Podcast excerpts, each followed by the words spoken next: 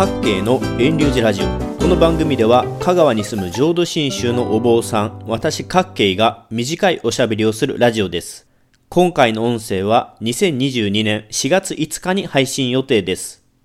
さあ今回はどんなお話をしようかなとここ数週間いろいろ考えていたところつい数日前にお参りした家で4月4日はどら焼きの日ということでお茶菓子にどら焼きが出てきました。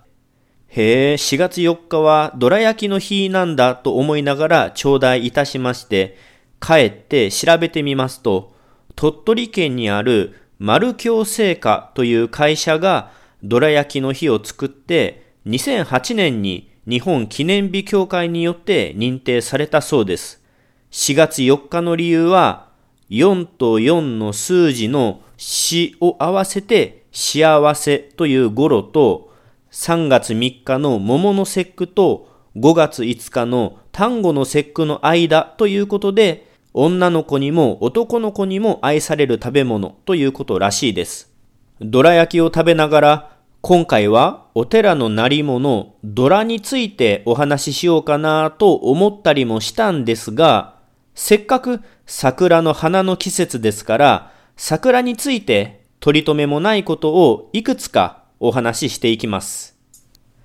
さて、春といえば桜ですね。桜もいろんな種類がありますが、やっぱり一番有名で皆さんが待ち焦がれているのは3月下旬から咲き始めるソメイヨシノではないでしょうか。桜の品種数は300とも500とも600以上もあるとされていますが、日本にある桜の8割はソメイヨシノともされるので、やっぱりソメイヨシノは別格なんでしょう。この3月末から4月頭にかけて、御門神徒の家にお参りに行きますと、仏壇にお供えする仏花や、玄関の生け花に桜が美しく飾られています。仏花といえば、菊や百合やカーネーションとかをイメージされる人も多いでしょうが、季節のお花をお供えするのももちろんいいことです。この桜の時期になると、庭に植えられている桜から枝を取り、仏様にお供えされる景色もよく見られ、仏前の仏花の桜を見ると、春の暖かさも相まって春らしいなぁと感じます。実は私と桜はいくつかご縁があります。一つは私はお坊さんではあるんですが、仏教系の大学ではなく地元の香川大学の農学部に行きました。そこで何をしたかというと、果物の果樹学の研究室に入って、応答もちょこっと調べました。応答というのは、簡単に言うと、さくらんぼのことです。応答は、桜と桃という漢字で、そのまんま桜の木のことです。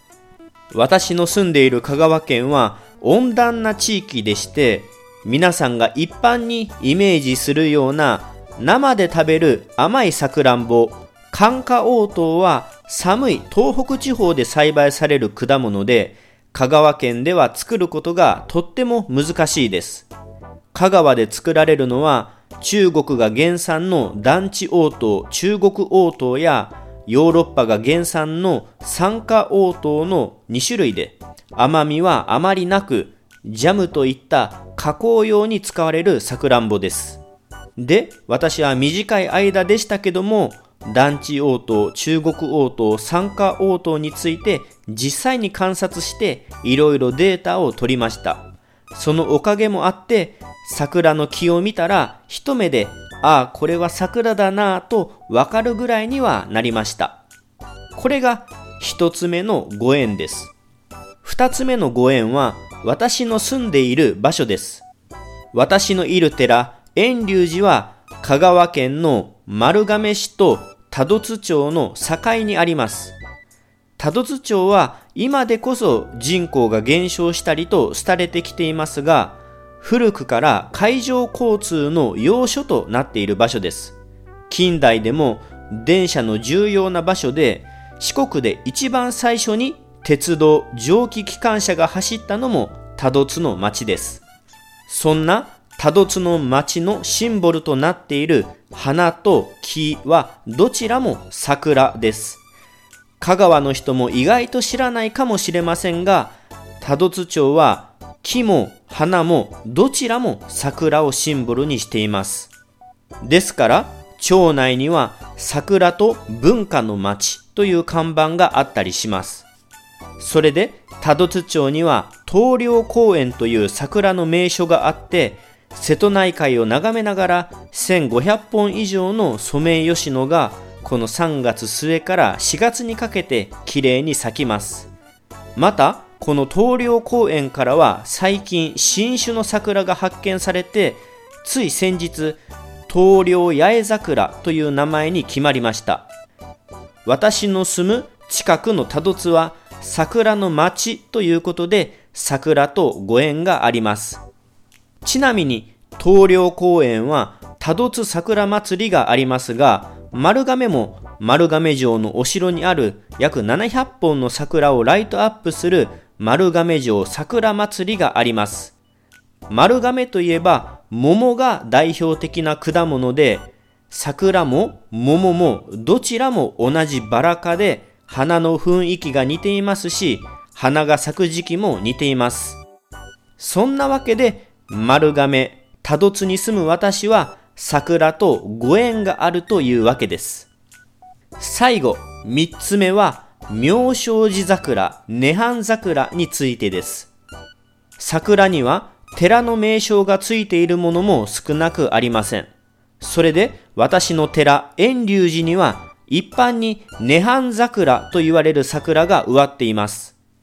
正式な品種名は妙正寺桜で、愛媛県の新居浜市にある真言宗のお寺、妙正寺で50年以上昔に発見された桜です。その後、妙正寺桜は香川県にある真言宗善通寺派の総本山善通寺に寄贈されて、今はお釈迦様が亡くなられた旧暦2月15日頃のお涅槃に咲く花として善通寺では涅槃桜の名称で有名な桜となっていますそれで実は遠隆寺にも妙正寺桜涅槃桜が植わっています善通寺とは別のご縁で昔 NHK で植物を教えていた中南町に住んでいる人が遠隆寺にどうですかとわざわざ自分の庭から抜いて寄贈してくださいました。これが桜との不思議な巡り合わせのご縁です。そんな風に桜といろんなご縁のある私の寺ですが、浄土真宗で一番有名な桜といえば、あだ桜ではないでしょうか。浄土真宗の宗祖親鸞が9歳で仏教の道に入る時に歌われた歌に、明日ありと思う心のあだ桜、弱に嵐の吹かぬものかというものがあります。取り留めもない桜のお話の最後は、あだ桜について雑談します。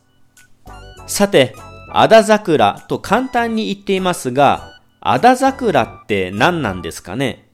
五感の響きの良さですんなりあだ桜と言っていますが、あだ桜ってそんな言葉あるんでしょうか？それこそ講談の万事友へと降る雪のようになんとなしにあだ桜と耳を通り過ぎているのではないでしょうか。おそらくあだ桜はあだとなる桜ということを言いたくて儚く無駄になる桜を表しているのだと思います。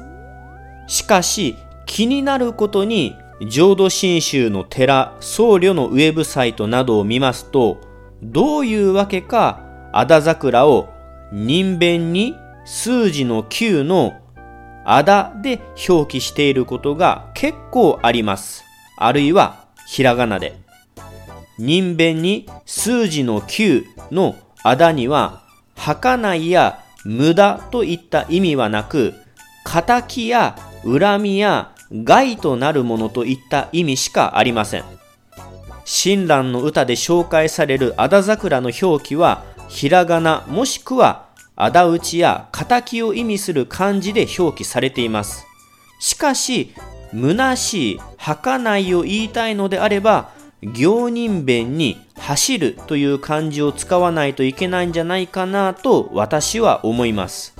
行人弁に走るという漢字は、訓読みだと、あだにとか、いたずらにとか、無駄にと読みます。音読みの場合は、とと読んで、徒競走のとや生徒のとの熟語になったりします。